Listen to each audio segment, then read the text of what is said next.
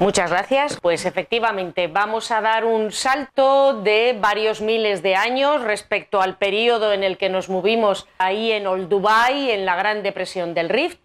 Y vamos a dar un salto temporal, nos vamos a mover algunos millones de años y también vamos a dar un salto espacial, porque nos vamos a ir al norte de la península ibérica, nos vamos a ir a la fachada atlántica del continente europeo nos vamos a ir a Cantabria y nos vamos a ir a la llamada, con justicia además, la capilla sixtina del arte paleolítico, por ser una de las creaciones más extraordinarias de ese periodo. Y para empezar a hablar del arte paleolítico, para empezar a hablar de Altamira, para empezar a entender lo que significó el descubrimiento de esta cueva y también lo tortuoso que fue el descubrimiento de estas pinturas rupestres, nos tenemos que trasladar a mediados del siglo XIX. A mediados del siglo XIX todo lo que tenía que ver con la evolución humana, el origen del hombre, el pasado de la humanidad, estaba, en realidad, como tantísimas otras cosas, la verdad es que el siglo XIX, desde el punto de vista intelectual, fue extraordinariamente fecundo, estaba en plena efervescencia. Aquí les he traído tres hitos, podría haber traído varios más, ya a comienzos del siglo XIX, Lamarck eh, pues, eh, aventuraba la posibilidad de la evolución en las especies de los seres vivos. A mediados del siglo XIX, en 1847, se eh, presentaba esta obra de antigüedades celtas y antediluvianas, o sea, antigüedades anteriores al diluvio, en la cual se aventuraba la posibilidad de que el ser humano no tuviera unos 4.000 años de antigüedad, como se había pensado en un principio en cálculos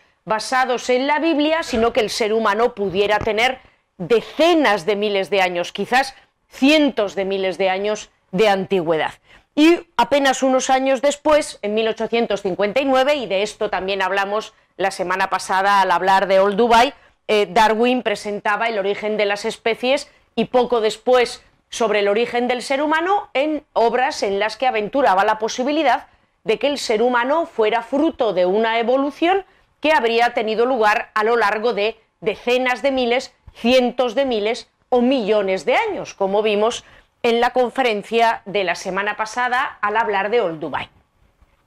Y bueno, muy poquito tiempo después, a medida que fueron apareciendo restos de estos seres humanos prehistóricos, a medida que fueron apareciendo restos de estas antigüedades antediluvianas que hemos mencionado antes, se acuñaron los términos paleolítico y neolítico.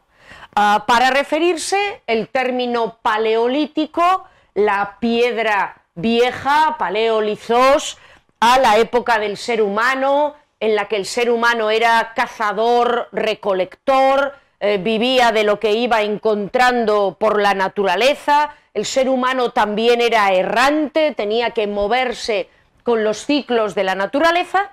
y el término neolítico, un periodo que habría empezado hace unos 12.000 años, dependiendo del lugar, en el que el ser humano ya habría descubierto los secretos de la agricultura y de la ganadería y habría empezado a establecerse en un lugar y a dominar en la naturaleza de una manera que el ser humano paleolítico, pues todavía cazador-recolector, no podía hacer.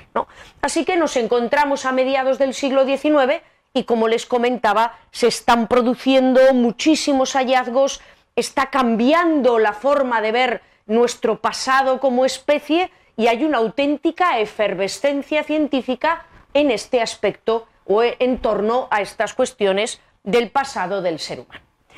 Y bueno, en este periodo vive este caballero que tienen ustedes aquí, que es eh, eh, del mismo modo que Lecky y su esposa eh, Mary Nichols eran los protagonistas de Old Dubai, don Marcelino Sanz de Suautuola es el gran protagonista de los grandes hallazgos en la cueva de Altamira.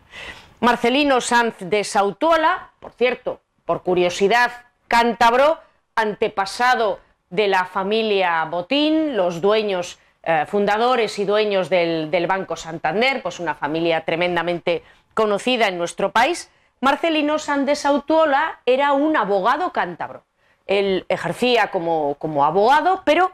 Él era un hombre de muchísima curiosidad intelectual, estaba fascinado por la botánica, estaba fascinado por la biología, pero también estaba fascinado por la historia y por los descubrimientos que se estaban produciendo en todo lo relacionado con las antigüedades humanas. Él eh, formaba parte de la Comisión de Monumentos allá en Cantabria. Bueno, era un hombre que al margen de su profesión tenía muchísimas inquietudes intelectuales y estaba fascinado con todas estas revoluciones que se estaban produciendo en el ámbito del conocimiento de las antigüedades humanas.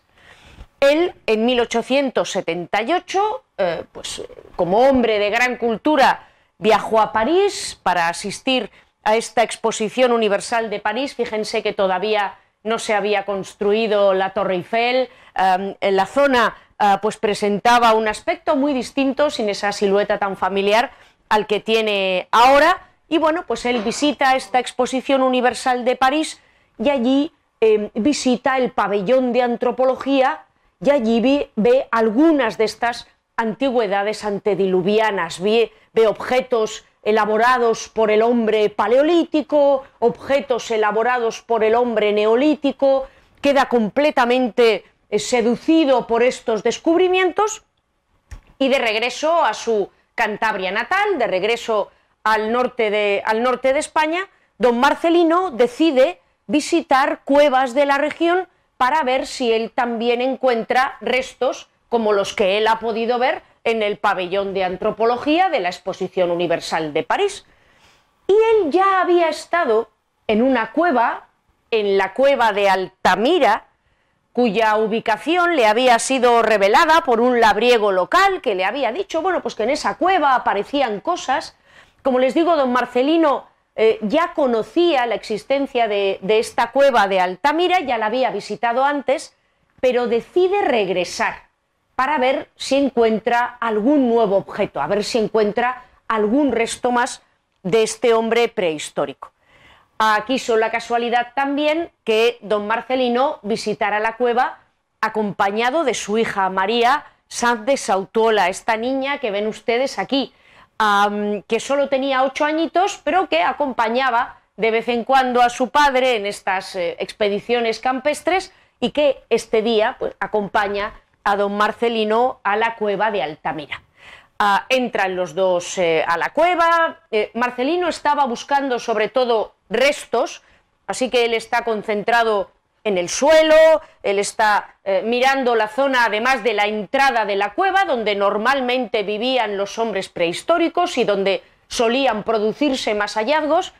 Y bueno, ya saben lo que ustedes lo que son los niños, particularmente lo que es un niño de ocho años, eh, María eh, pues empieza a corretear por la cueva, empieza a dar vueltas por allí, entra a habitaciones un poquito más profundas, a, estancias interiores de la, de la cueva de Altamira, y en un determinado momento María le dice a su padre, papá, papá, mira bueyes, he encontrado bueyes, aquí hay bueyes. Y llama la atención de su padre, que insisto, hasta este momento estaba concentrado en las zonas bajas y de la entrada de la cueva de Altamira, sobre unas figuras absolutamente maravillosas, completamente estupefacientes, que había en el techo de la cueva en una estancia pues un poquito más retirada de la entrada de la caverna. Esos bueyes que había visto María, esos eh, bueyes que acababa de encontrarse don Marcelino eran las grandes pinturas de la sala de los polícromos y se acababan de topar con una de las obras maestras del arte mundial y una de las grandes creaciones del ser humano.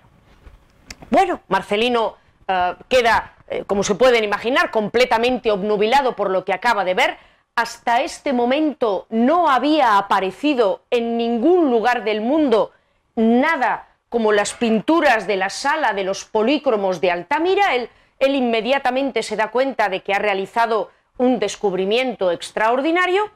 y apenas unos poquitos, eh, un par de años después, en 1880, eh, don Marcelino San de Sautuola después de leer, después de reflexionar sobre lo que él ha visto, después de pensar acerca de estas pinturas, publica un pequeño opúsculo, una pequeña obrita científica sobre el tema,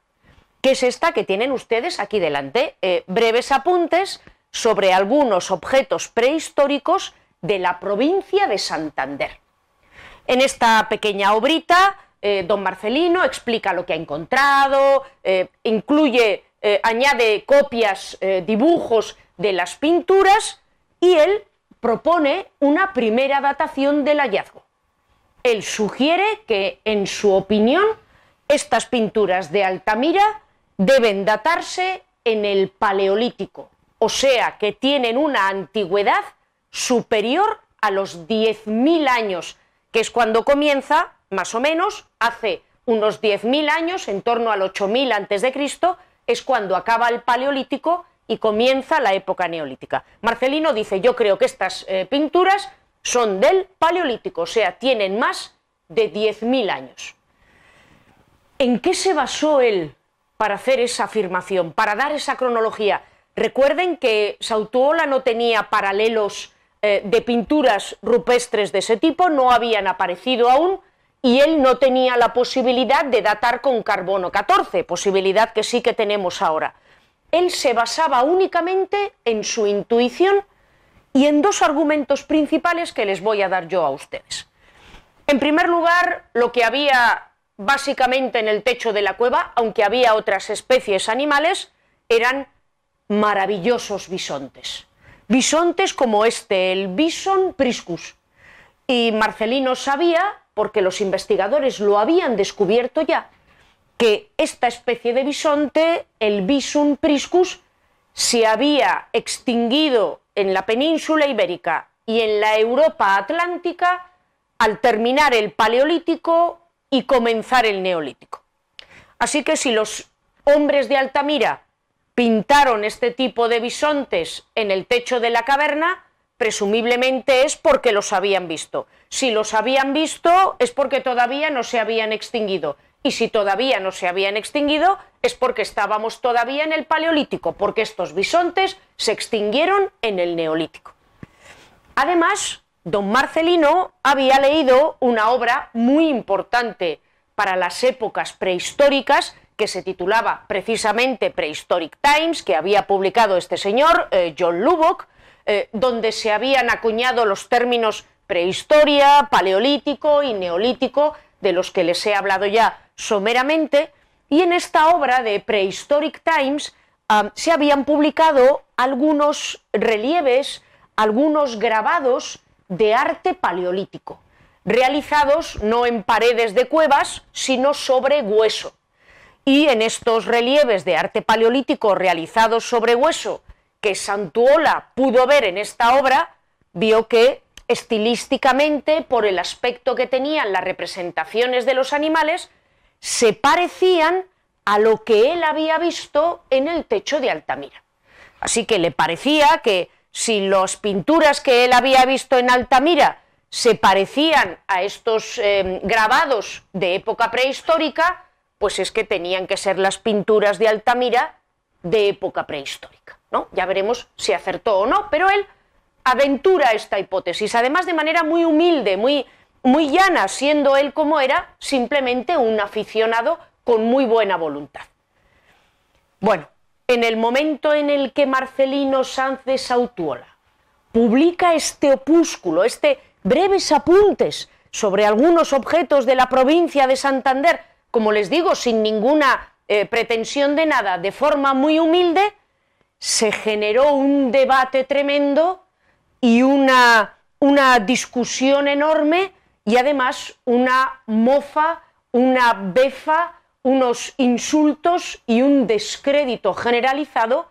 hacia el hombre que había publicado ese opúsculo y había datado esas pinturas de Altamira en el Paleolítico. Los detractores de don Marcelino se dividían básicamente en dos grupos,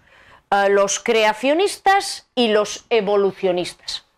Los creacionistas, aquellos que pensaban que el ser humano no podía ser muy antiguo, que no podía tener más de 4.000 años y que había surgido desde el principio, pues tal y como somos nosotros hoy, Homo sapiens sapiens, decían que si el ser humano no puede tener más de 4.000 años, entonces las pinturas no pueden tener más de 4.000 años, porque son unas pinturas, eh, argumentaban los creacionistas, de mucha calidad, revelan una extraordinaria sensibilidad artística y por tanto tienen que haber sido hechas por el ser humano y el ser humano no tiene más de 4.000 años. Así que esas pinturas tienen que tener, necesariamente tienen que ser más modernas, no pueden tener más de 10.000 años, como decía don Marcelino. Sin embargo, los mayores detractores de Sautuola, los que más se metieron con él, los que más desacreditaron el hallazgo de Altamira, fueron los evolucionistas, aquellos que creían que el ser humano y el mono compartían remotos ancestros comunes. Y esto a ustedes les puede chocar, pero es que los evolucionistas a finales del siglo XIX aquellos que creían en la evolución del ser humano y que el ser humano había descendido de algún homínido parecido a los monos en tiempos remotos, estos evolucionistas, antes de Olduvai, antes de Lecky, antes de todos los hallazgos que yo les describí en la clase de o en la conferencia de la semana pasada, que tuvieron lugar en la primera mitad y a mediados del siglo XX, antes de todo esto, aquí estamos a finales del siglo XIX, los evolucionistas creían que los seres humanos primitivos eran muy parecidos a los monos y que en consecuencia jamás habrían podido realizar unas pinturas de la calidad que se veía en Altamira. Estos evolucionistas decían que esas pinturas estaban demasiado bien hechas y estaban convencidos de que las pinturas de Altamira eran una falsificación realizada por el propio Sautuola, por el propio don Marcelino. Los evolucionistas argumentaban, en primer lugar, que en el techo de la caverna no se veían restos ni de antorchas ni de algún tipo de iluminación artificial, lo cual revelaba iluminación artificial que hubiera producido humo, lo cual revelaba que se tenían que haber hecho iluminadas por medios modernos. Argumentaban también estos evolucionistas que don Marcelino había hecho entrar a la cueva en muchas ocasiones a un señor francés que era mudo y que este señor francés mudo había sido quien había falsificado, quien había pintado en el techo de la caverna las pinturas. Y es cierto que don Marcelino había llevado en muchas ocasiones a un francés mudo a la cueva de Altamira, pero es que este francés era el pintor, era el pintor que había copiado las pinturas del techo para que Marcelino las pudiera publicar. Y bueno, sí que es cierto que daba la casualidad de que era mudo, pero no era mudo para no poder revelar los secretos de la falsificación, es que simplemente el señor pues era mudo, sin más, no, no, no tenía ninguna segunda intención. estos evolucionistas decían que Marcelino había falsificado las pinturas usando a este pintor mudo, pero que detrás de Marcelino San de Sautuola en realidad estaban los jesuitas, que querían desacreditar todo lo que tenía que ver con la evolución humana y que habían urdido esta conspiración para ridiculizar a los evolucionistas. Al final entró en el debate sobre la veracidad o la falsedad de las pinturas de Altamira hasta la institución libre de enseñanza, que acababa de ser fundada en ese momento y que se preciaba de contar entre sus filas con gente muy culta y de gran valor científico. Bueno, pues la institución libre de enseñanza fue a investigar la cueva de Altamira, examinó las pinturas y determinó que esas pinturas claramente las habían realizado legionarios romanos. Legionarios romanos que durante las guerras cántabras, más o menos entre el 29 y el 19 antes de Cristo, durante las guerras cántabras se habían quedado atrapados en la cueva a causa de una nevada y aburridos por no poder salir, se habían dedicado a pintar el techo de la caverna. El hecho de que en el arte romano pues no haya paralelos con la cueva de Altamira, pues a los expertos de la institución libre de enseñanza no les pareció eh, particularmente reseñable. El caso es que don Marcelino Sandes Autuola, el autor de uno de los hallazgos más extraordinarios de la arqueología mundial, el descubridor de uno de los lugares más hermosos realizados por el ser humano o decorados por el ser humano, murió apenas unos años después, en 1888, sumido en una profunda depresión, sometido al más completo escarnio público, acusado de mentiroso, acusado de falsificador, y con la cueva que él había descubierto y el opúsculo que él había publicado, considerados una falsificación y completamente olvidados y apartados del conocimiento científico. Pero justo después de que se muriera Marcelino Sandes Sautuola, como les digo, sumido en una profundísima tristeza, en el sur de Francia comenzaron a aparecer restos de arte rupestre. En cuevas situadas en la mitad meridional del vecino país galo, en Lamut y en Père como ven ustedes aquí, empezaron a aparecer pinturas, empezaron a aparecer grabados de arte rupestre con formas, animales muy, muy, muy similares a los que había encontrado don Marcelino en la cueva de Altamira. Y al empezar a aparecer eh, grabados similares en otras cuevas, concretamente además en cuevas francesas, los expertos, que eran sobre todo expertos franceses, empezaron a cambiar de opinión. Apenas 14 años después de que muriera Marcelino Sandes Autuola, en 1902, Emile de Cartayac, el mayor experto que había en ese momento en arte paleolítico, que era francés, publicó esta obrita que ven ustedes aquí sobre la caverna de Altamira, donde él entona un mea culpa de un escéptico y donde reconoce que calificó de falsas unas pinturas rupestres que eran no sólo completamente verdaderas, sino que tenían una calidad extraordinaria. Emile de Cartayac era en ese momento, como les he dicho, el máximo experto que había en arte paleolítico, y su discípulo, o uno de sus discípulos, a la postre, el que fue el discípulo más importante, era ese caballero que tienen ustedes ahí con la, con la boina y vestido de sacerdote, que era el abate Brel, que le llamaban el, el abate Brel porque era sacerdote y también era experto en arte paleolítico. Ah, después de la muerte de Cartayac, el abate Brel se convirtió pues, en el siguiente gran experto en el arte de la prehistoria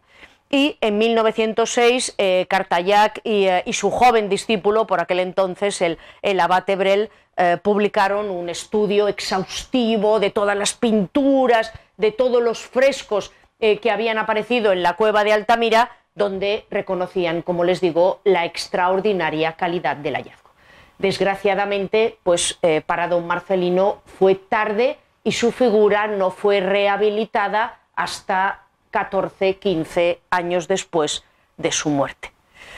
Bueno, y había acertado Marcelino Sandes Autuola, un abogado aficionado a la prehistoria y a la arqueología, en la cronología que él había atribuido a las pinturas. Pues la verdad es que sí. Él las había datado en época paleolítica, él las había concedido una antigüedad de unos 12.000 años, había propuesto una datación en torno al año 11.000 antes de Cristo y la verdad es que efectivamente las pinturas rupestres de la sala de los polícramos, las más llamativas, fueron realizadas en una fecha muy cercana. Así que Sandes Autuola no solo realizó un hallazgo extraordinario, sino que lo interpretó de forma correcta y lo dató acercándose muchísimo a la realidad de la datación de las pinturas. Sin embargo, sí que es cierto que aunque está completamente más allá de toda duda que las pinturas de Altamira fueron realizadas por el arte paleolítico, sí que hay perplejidades acerca de estas pinturas y acerca del arte rupestre paleolítico en general. Perplejidades que no solo son cronológicas, sino que también son geográficas. Fíjense en la diapositiva. Ah, como ven ustedes, sabemos que Altamira, esto lo sabemos hoy, estaba habitada más o menos desde en torno al año 35.000 antes de Cristo. ¿De acuerdo? Desde el 35.000 antes de Cristo, el ser humano visitaba la cueva de Altamira. Sin embargo, no empezaron a decorarla con obras de arte rupestre hasta más o menos el 13.500, 9.500 antes de Cristo. O sea, pasaron decenas de miles de años visitando, viviendo, habitando la cueva de Altamira sin realizar dibujos en ella. Tuvieron que pasar decenas de miles de años para que empezaran a realizar las obras de arte rupestre que han visto ustedes en el techo. Y no solo la cronología de la cueva de Altamira es, un poco extraña. Ah, sabemos que el Homo sapiens existe desde más o menos hace 200.000 años. Em, nuestra eh, especie actual existe más o menos desde hace unos 200.000 años. Y sin embargo, tardamos 150.000 años en empezar a realizar manifestaciones artísticas.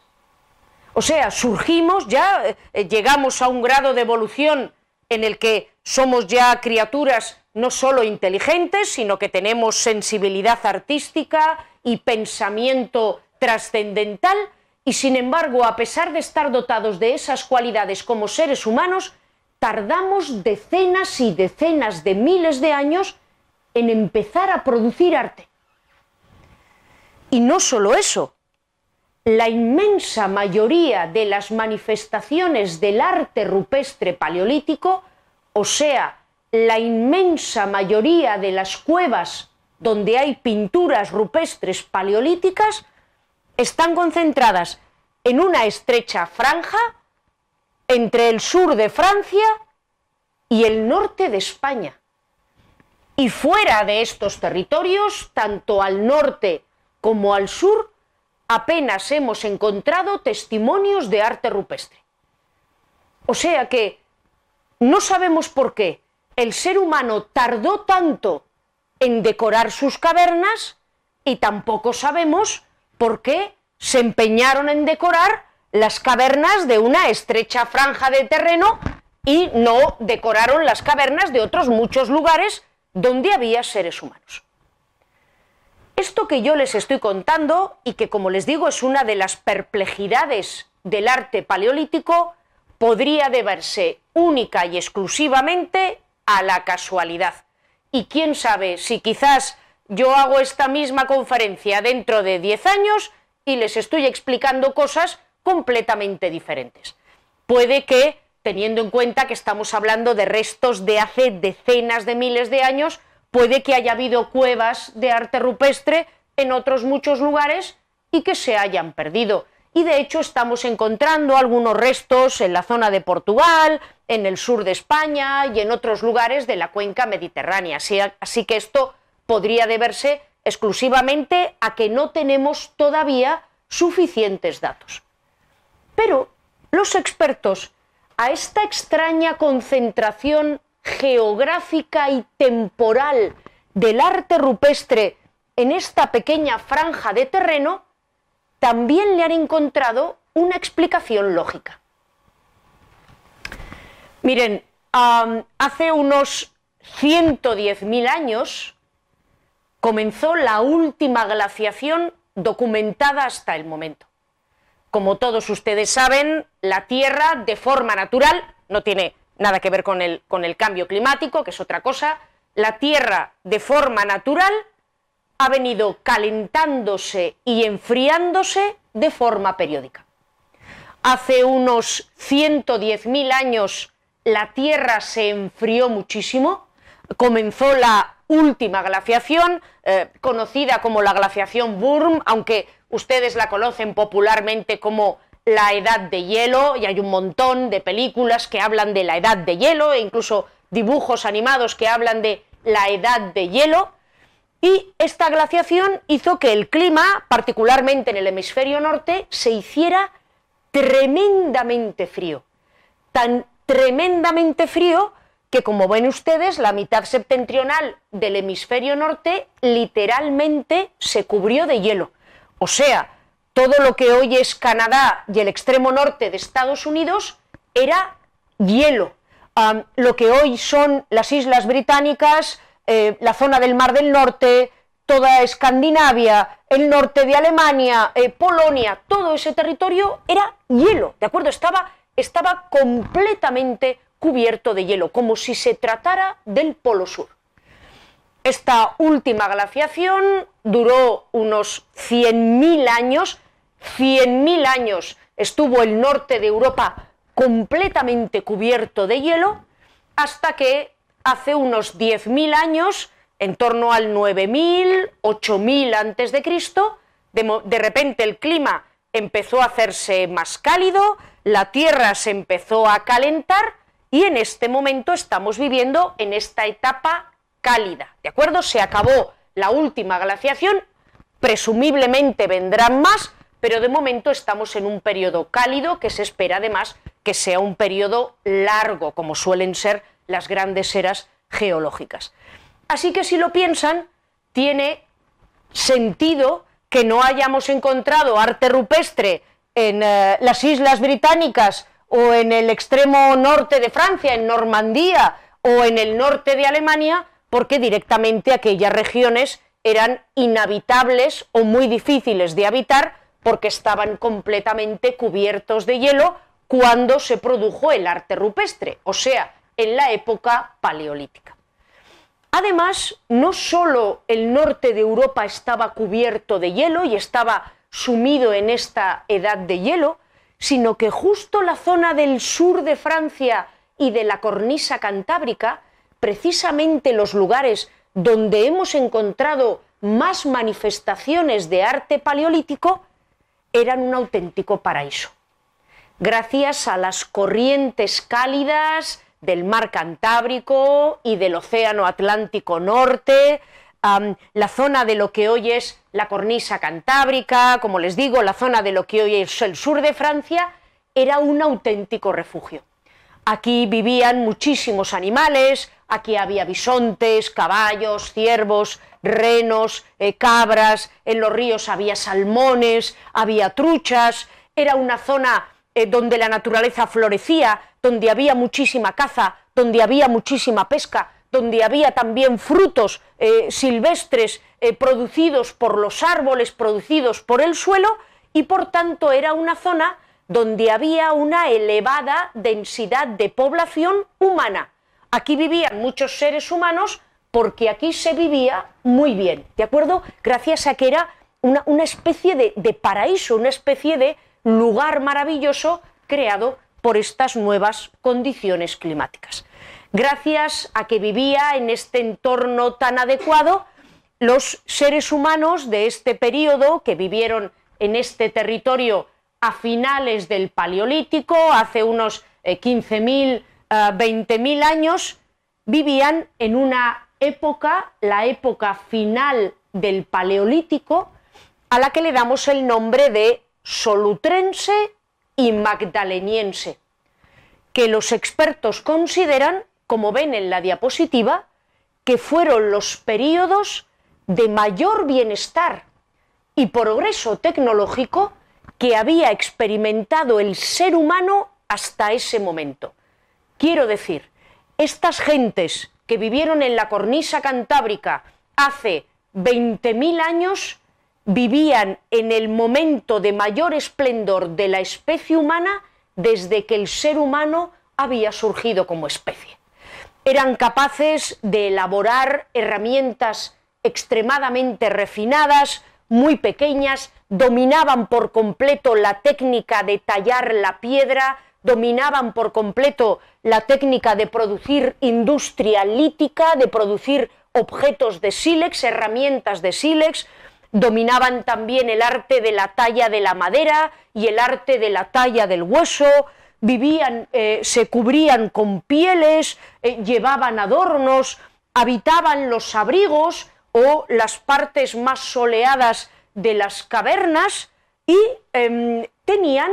pues, el, como les digo, la mejor calidad de vida que había tenido el ser humano hasta este momento. Se calcula que tardaban unas tres o cuatro horas de trabajo diario para conseguir el alimento que necesitaban y podían dedicar el resto del día a descansar, a realizar los primeros objetos de arte paleolítico o también a pintar los techos de las cavernas cuyas partes soleadas habitaban. Así que, eh, como les digo, a los investigadores no les extraña que sea justo en este periodo final del Paleolítico, eh, cuando el ser humano eh, empezó a producir arte en grandes cantidades, porque es la etapa más avanzada de la época paleolítica y es la época en la que el ser humano vivía mejor de todo el periodo paleolítico. De hecho, los investigadores creen que los últimos hombres del Paleolítico vivieron mejor que los primeros hombres del Neolítico, cuando ya habíamos descubierto o inventado la agricultura y la ganadería, ya podíamos cultivar la tierra y pastorear los rebaños. Los primeros hombres del Neolítico tenían que trabajar más siendo pastores y agricultores para obtener su comida que estos hombres del Magdaleniense que vivían en este lugar tan bien dotado por la naturaleza y que habían alcanzado este gran eh, desarrollo tecnológico. Así que, como les digo, los investigadores creen que el arte rupestre se concentra en esta franja porque aquí vivía mucha gente en ese periodo y que se concentra en ese periodo porque el ser humano había alcanzado un grado de desarrollo extraordinario. Y ahora que hemos dicho por qué allí y por qué entonces, ¿qué rayos es Altamira? ¿Qué hay pintado en el techo de esa caverna y qué significan esas extrañas figuras. Bueno, Altamira es lo que llaman los prehistoriadores un santuario, que es el término que se, que se utiliza para referirse a los lugares donde ha aparecido arte rupestre este calificativo de santuario se basa en que, aunque no tenemos pruebas fehacientes, sí que creemos que los seres humanos del Paleolítico pintaban las cavernas porque les atribuían a esas pinturas un significado religioso o en todo caso mágico. Insisto, esto no lo podemos afirmar con certeza, pero en fin, nos lo parece con bastante plausibilidad.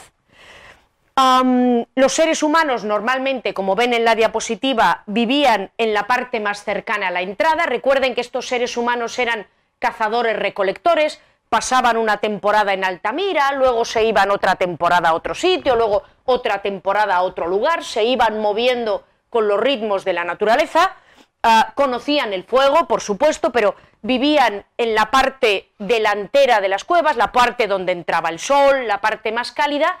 y eran las partes interiores de las cavernas las que dedicaban a las pinturas. Y aquí una de las cosas, en mi opinión, más maravillosas del arte rupestre es que existen dos tipos de santuarios, dos tipos de cuevas con arte rupestre paleolítico. Lo que llamamos los santuarios menores, que son cuevas donde el ser humano hizo pinturas en un breve espacio de tiempo y luego nadie más volvió a pintar nada allí, pues entraron allí unos señores, eh, pintaron el techo de la cueva, tal vez esa cueva fue importante para ellos durante una o dos generaciones y ya no lo volvieron a tocar. Pero Altamira es lo que llaman los expertos un santuario mayor. Esto es, un santuario que recibió nuevas pinturas rupestres en el que se hicieron nuevos dibujos durante miles de años. O sea, un lugar que tenía un significado mágico o sagrado para los seres humanos que vivían en la zona durante miles de años, durante unos 5.000 años que lo fueron visitando, que fueron pintando y que generaciones tras generaciones tras generaciones reverenciaban lo que quiera que hubiera en ese lugar. No hay ningún templo, ninguna iglesia, ninguna mezquita, nada que haya sido sagrado ininterrumpidamente durante más de 5.000 años.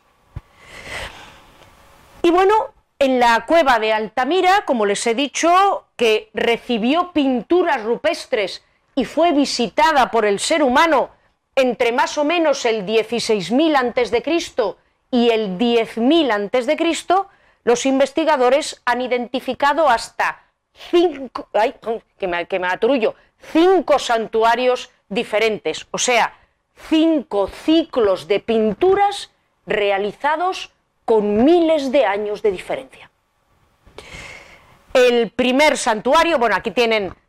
lo que sería el, plano de, las cuevas de Altamira. Eh, esta parte de aquí de la entrada es donde vivía la gente, ¿de acuerdo? Donde hay restos de habitación. Aquí tienen la sala de los polícromos, que es la sala más famosa, donde están los célebres bisontes, aunque vamos a ver que había mucho más que bisontes ahí arriba. El resto de la cueva, por cierto, también tiene decoraciones, incluso hasta el final, a la galería de la cola de caballo, incluso hasta zonas realmente recónditas de la cueva de Altamira, hay decoraciones eh, hechas por el hombre paleolítico también, ¿de acuerdo? Así que no es solo la sala de los, la sala de los polícromos.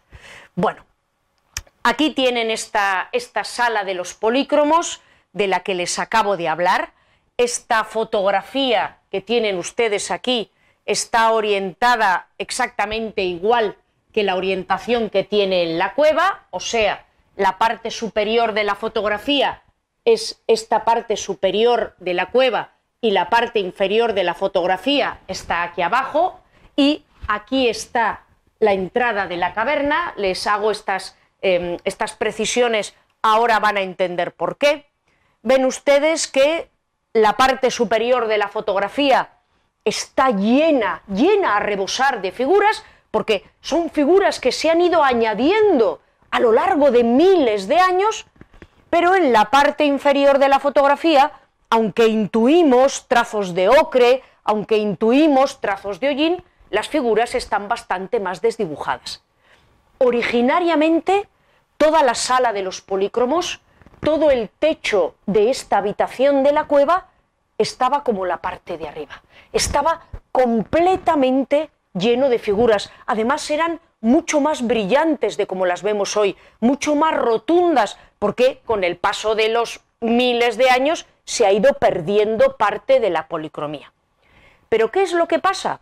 Que esta es la parte más expuesta de la sala de los polícromos, aquí esta zona que ven en blanco es que cayó parte del techo de la caverna, se desplomó sobre el suelo y ah, digamos que dificultó el acceso a la sala de los polícromos. Entonces la parte de arriba de la sala de los polícromos está más resguardada, está más protegida,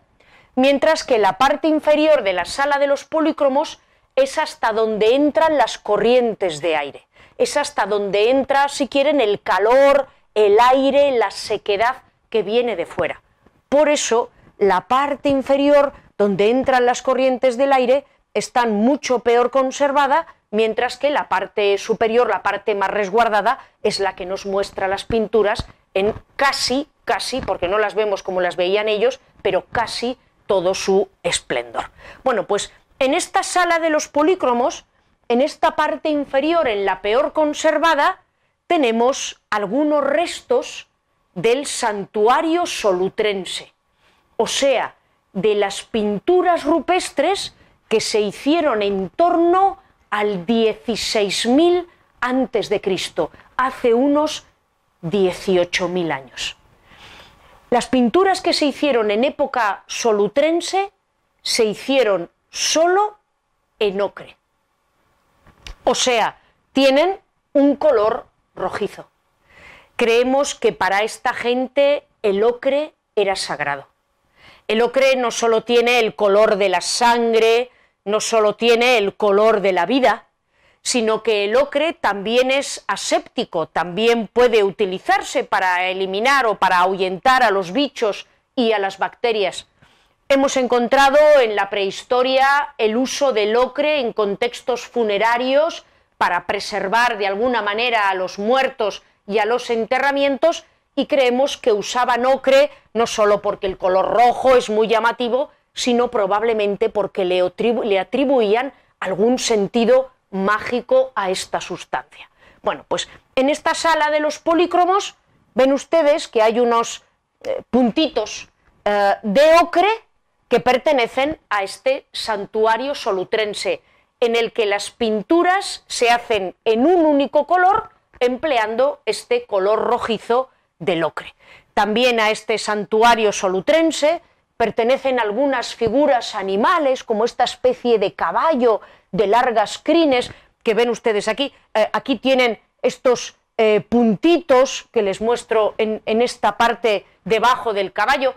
debo decirles que ahora vamos a entrar en una parte de la conferencia en la que van a tener ustedes que agudizar la vista, ¿no? que, eh, que bueno, eh, que ponerse las gafas eh, y en la que, bueno, voy a hacer todos los esfuerzos para mostrarles las cosas, porque a veces no son del todo fáciles de ver, son como, a veces sucede como en estos dibujos que, que tienes que encontrar alguna cosa oculta, ¿no? Bueno, pues aquí ven estos, estos puntitos de ocre, estas figuras eh, que pertenecen al santuario solutrense, también encontramos eh, huellas que podrían ser huellas de, huellas de mano, todas las pinturas están hechas empleando eh, la mano humana, ah, en una zona ya muy interior de la caverna. Y en un lugar en el que las pinturas solo pueden verse prácticamente casi tumbado en el suelo, hemos encontrado estas otras pinturas que también atribuimos al santuario solutrense y que no tenemos ni idea de qué rayos significan. Ah, ven que tienen un aspecto como escaleriforme. Eh, aquí em, eh, la gente dice que ve de todo, algunos ven escaleras, otros ven tentáculos, hay quien dice que es un pulpo, em, bueno, eh, en fin, otros ven vías de tren, pero esto es menos probable en, época eh, paleolítica. Eh, sí que quisiera llamarles la atención, ven que viene de arriba, continúa por aquí, sigue eh, por esta parte inferior de la fotografía. En otra zona también de la, de la, cueva, en este caso empleando hollín, que era el otro material que se empleaba para hacer las pinturas, tenemos estas otras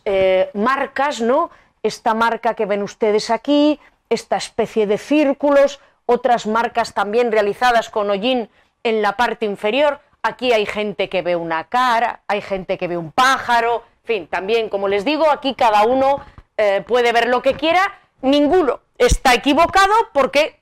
no tenemos certezas sobre qué querían mostrar aquí estos hombres de hace 18.000 em, años, ¿no? del solutrense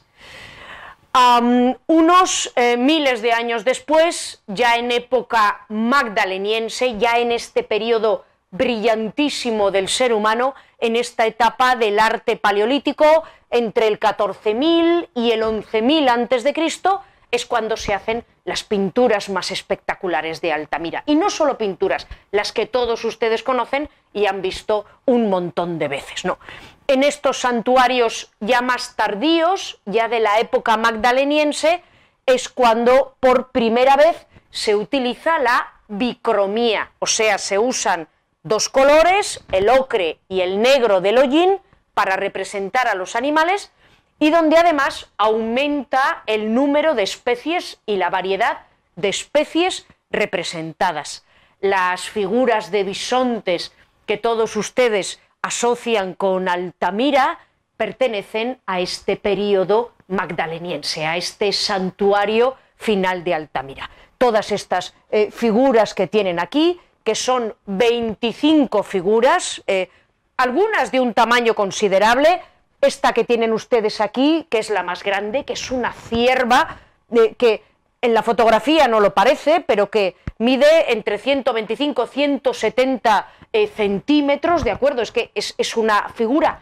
enorme, es la figura más grande y luego tenemos pues todo el resto de figuras hasta asomar las 25 figuras de este santuario magdaleniense. si uno agudiza la vista, además de ver todo tipo de animales, además de ver bisontes, además de ver jabalís, además de ver ciervos,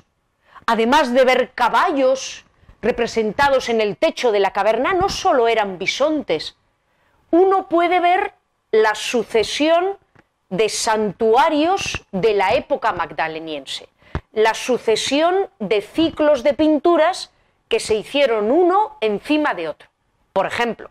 si se fijan aquí, tenemos un bisonte y en los cuartos traseros del bisonte tenemos la cabeza de otro animal. ¿De acuerdo? Aquí tenemos eh, encima de un ciclo de pinturas se pintó otro ciclo de pinturas. ¿no? en esta zona de aquí también ven una figura, el bisonte está pintado encima de esa figura, aquí también ven unos trazos de ocre, el bisonte también está cubriéndola. ¿no? Aquí tenemos, como les digo, varios santuarios diferentes de esta época eh, magdaleniense. Debo decirles que a esta sala se la conoce popularmente como la sala de los polícromos,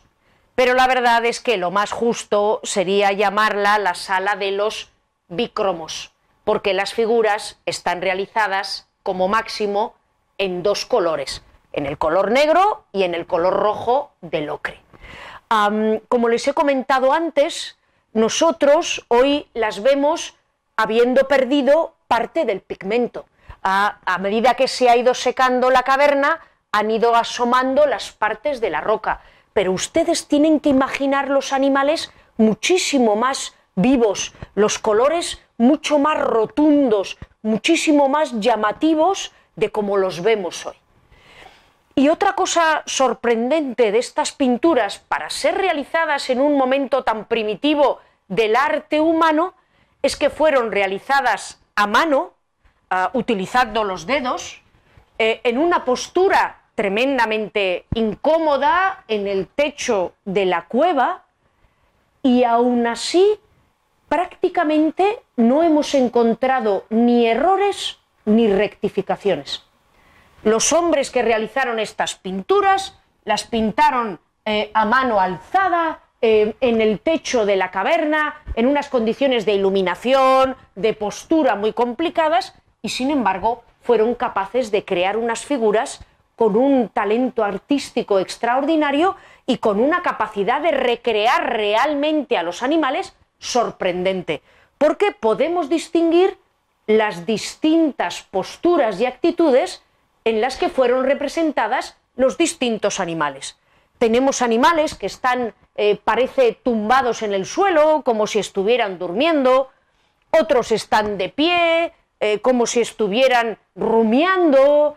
hay animales que están eh, corriendo, hay animales que parecen estar enfrentándose eh, unos con otros, hay animales como este ciervo que ven ustedes aquí, que está claramente en la berrea, ¿de acuerdo? Está en, este, en esta cosa que, hacen eh, los ciervos, ¿no? Los ciervos machos de la berrea, en fin,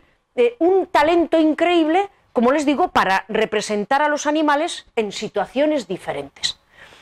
Otra cosa que es exclusiva del santuario magdaleniense, de esta etapa final del arte paleolítico, y esto aquí, a ver si consigo ustedes que lo vean, es que el pintor del santuario magdaleniense se esforzó por utilizar los relieves del techo de la caverna para aumentar la sensación de realismo de las figuras. Quiero decir, no sé si ven ustedes aquí que hay un saliente del techo, utilizó el saliente del techo para hacer el cuerpo del animal, de tal manera que el cuerpo del animal pareciera tridimensional y el animal pareciera más vivo.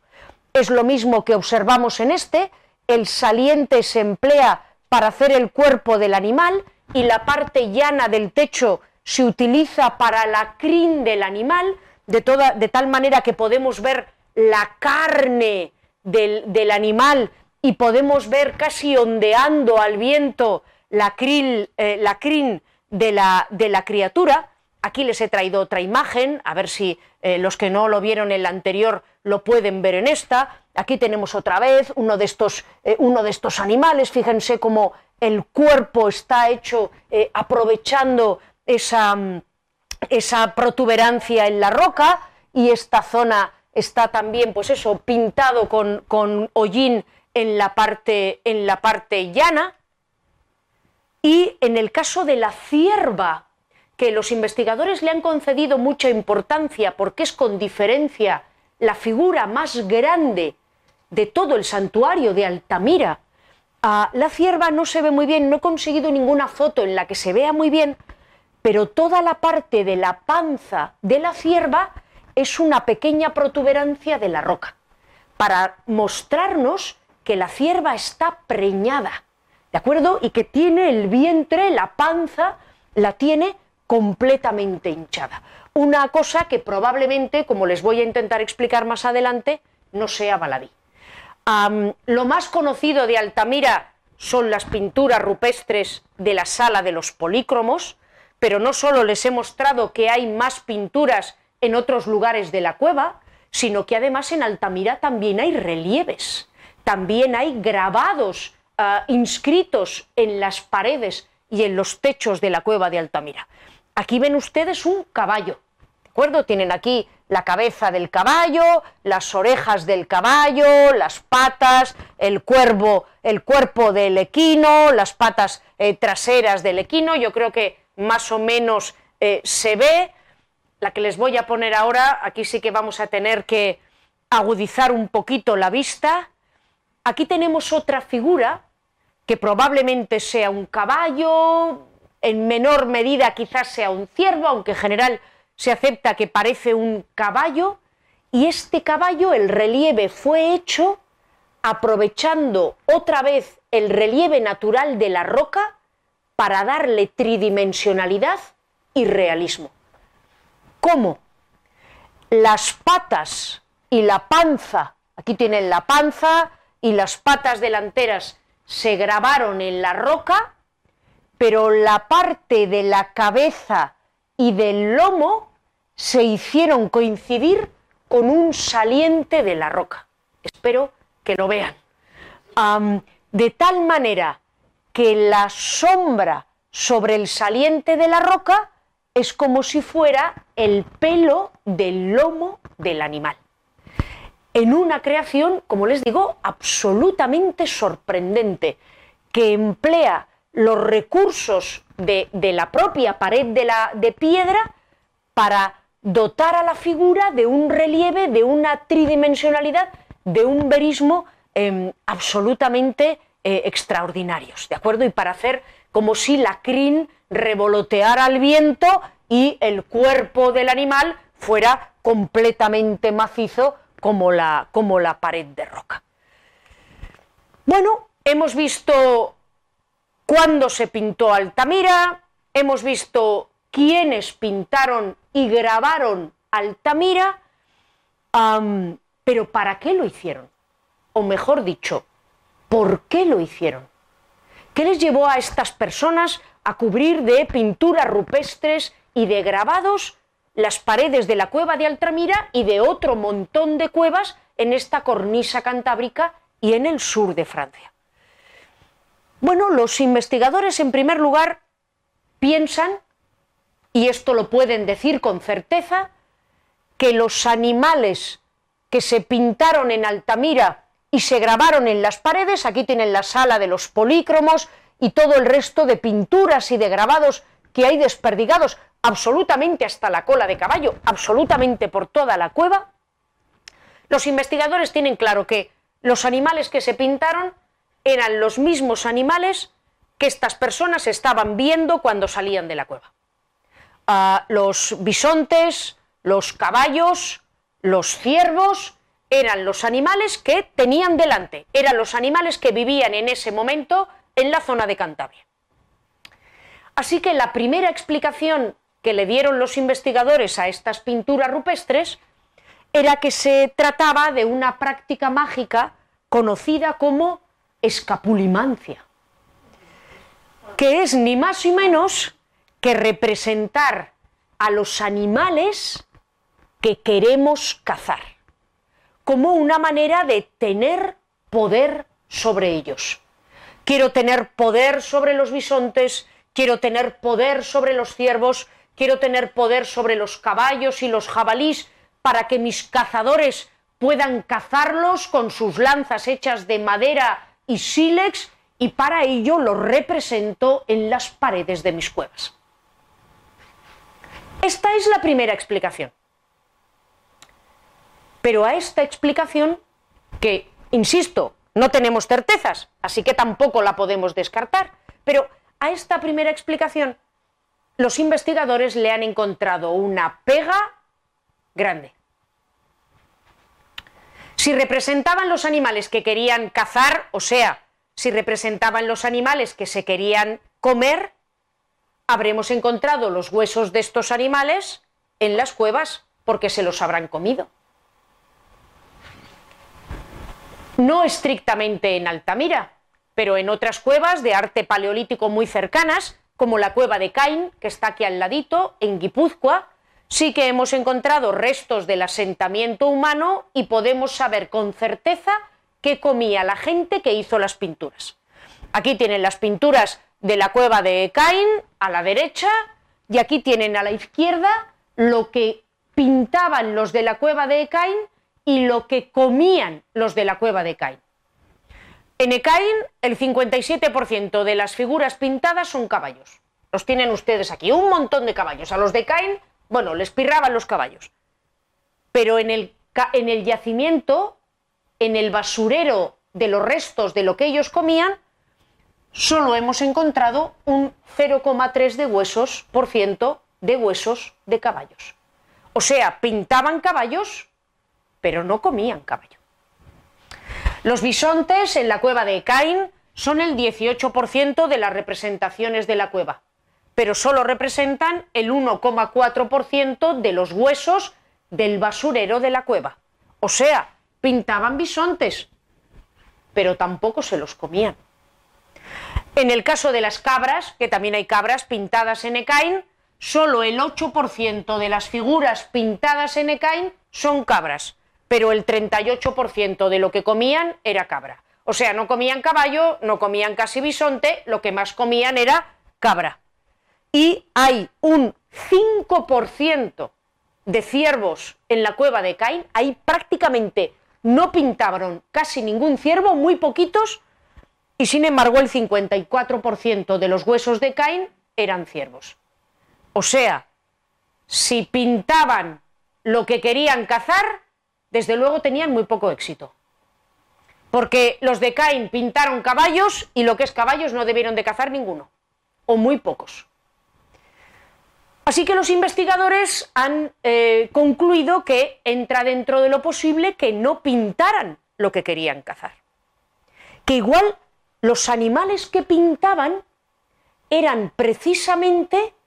los que no cazaban. Porque para ellos tenían algún sentido sagrado, quizás totémico, y que por eso no los cazaban. ¿Y qué sentido sagrado podrían tener estos animales? Si no es para comértelos, si no es para cazarlos, si son sagrados para ti, ¿por qué los representas con enormes esfuerzos y durante miles de años en los techos y las paredes de las cavernas? Bueno, pues los investigadores han observado otra cosa curiosa. Muchas de las figuras parecen tener algo que ver con la fertilidad y con los rituales de lo apareamiento. Las yeguas están muchas veces embarazadas. Los jabalís están muchas veces luchando entre sí. Los ciervos machos están muchas veces representados en la actitud de la berrea o entrechocando sus cornamentas en el caso de los renos, y la cierva que les he enseñado antes, que es con diferencia la figura más grande de la cueva, la figura que preside la sala de los polícromos, que además ocupa una posición central en la sala de los polícromos está claramente preñada. Así que los investigadores consideran la posibilidad de que estos animales fueran sagrados para los habitantes de las distintas cuevas y que fueran sagrados para ellos porque lo relacionaban de alguna manera con la fertilidad, lo relacionaban de alguna manera con la capacidad de la naturaleza para generar alimentos, de la que la vida de estas personas dependía por completo. No podemos, como les he dicho antes, afirmarlo con seguridad. Eh, no nos han dejado esta gente escritos y tampoco tenemos tantísimas pinturas rupestres, pero esta teoría que les acabo de exponer es la que goza de más adeptos hoy en día a la falta de nuevas investigaciones. Aquí les he contraído de nuevo la cierva eh, preñada, eh, el ciervo que está en actitud de berrea, los bisontes y los jabalís que están eh, enfrentados entre sí. Y bueno, ya para terminar, entra dentro de lo posible que después de pasarse ustedes una hora oyendo hablar de Altamira y de estas pinturas rupestres tan maravillosas, les haya entrado a ustedes ganas de verlas. la cosa no está del todo fácil. No les voy a decir que imposible, pero no está del todo fácil. Salvo para los que ya las hayan visto, que sé que algunos de ustedes han tenido la suerte de verlas, ah, deben saber que hoy en día la cosa no está fácil. ¿Por qué? Después de que se reconociera la veracidad de las pinturas, y a la vista de su extraordinaria belleza, la cueva de Altamira se convirtió en un lugar visitadísimo. ¿Y qué pasa? Que miles de personas entrando cada año en la cueva de Altamira, con nuestro calor corporal, con nuestro aliento, estábamos dañando de forma irreversible las pinturas de la cueva. De hecho, nosotros ya las vemos mucho más deterioradas de como las vio María, la hija de eh, don Marcelino Sandes Autuola a finales del siglo XIX, hace más de 100 años. Así que ya a finales del siglo XX la cueva de Altamira se cerró al público con una limitación muy estricta de gente que podía ir. Antes de la pandemia, antes del 2020, si querían ir ustedes a Altamira, tenían que hacer lo siguiente tenían que ir a Altamira. Este es un requisito que no ha cambiado. Tenían que ir ustedes allí, a Altamira, al lado de no muy lejos de Santillana del Mar, en Cantabria. tenían que presentarse ustedes en el Museo del Yacimiento y tenían que apuntarse a un sorteo. Y los viernes se sorteaba entre aquellos que se hubieran apuntado la posibilidad de visitar la cueva en grupos de cinco. A los cinco afortunados se les vestía de esta guisa, esto es antes de la pandemia, después de la pandemia ya hemos estado más familiarizados, pero bueno, antes de la pandemia se les vestía de esta guisa y durante menos de 45 minutos se les permitía ingresar al interior de la cueva. Esto era antes del 2020. Ah, después del 2020, a cuenta de la pandemia, como se organizaba mucho follón de gente que se apuntaba al sorteo, quitaron los sorteos, ya no era posible presentarse allí y entrar en el sorteo y habilitaron una lista de espera, que uno se apunta y bueno, eh, si tiene suerte, pues en algún momento de su existencia, pues le puede eh, tocar eh, visitar Altamira. Debo decirles que yo precisamente esta tarde he entrado a ver cómo estaba el asunto de la lista de espera. Creo que tienen todavía la lista de espera anterior al año 2002, cuando se implantó el sistema del sorteo y todavía va corriendo la lista de espera de los que se apuntaron hace 20 años. Eh, de tal manera que ahora la lista de espera, por lo que yo he podido ver, está cerrada. O sea, ya no te puedes apuntar porque están corriendo de la lista de espera anterior. Yo tengo la esperanza de que en algún momento, oye, pues termine la lista de espera que tenían de los inscritos antes del 2002 y ya al menos uno se pueda apuntar y si le dan plaza en esta lista de espera, pues contemplar este lugar maravilloso. Mientras tanto, si les puede la impaciencia, allí en Altamira, en el museo, hay una réplica de la sala de los polícromos y un museíto que está bastante bien y es muy didáctico, y si no, en el MAN, en el Museo Arqueológico Nacional de Madrid, También hay a la entrada del museo, hay una zona subterránea donde también hay una réplica muy buena, no de toda la caverna, pero sí de la sala de los polícromos, que al menos pues, puede servirles para saciar esta ansia. Y con esto pues eh, termina esta eh, conferencia dedicada a la Capilla Sixtina del Arte Rupestre, que es la maravillosa cueva de Altamira.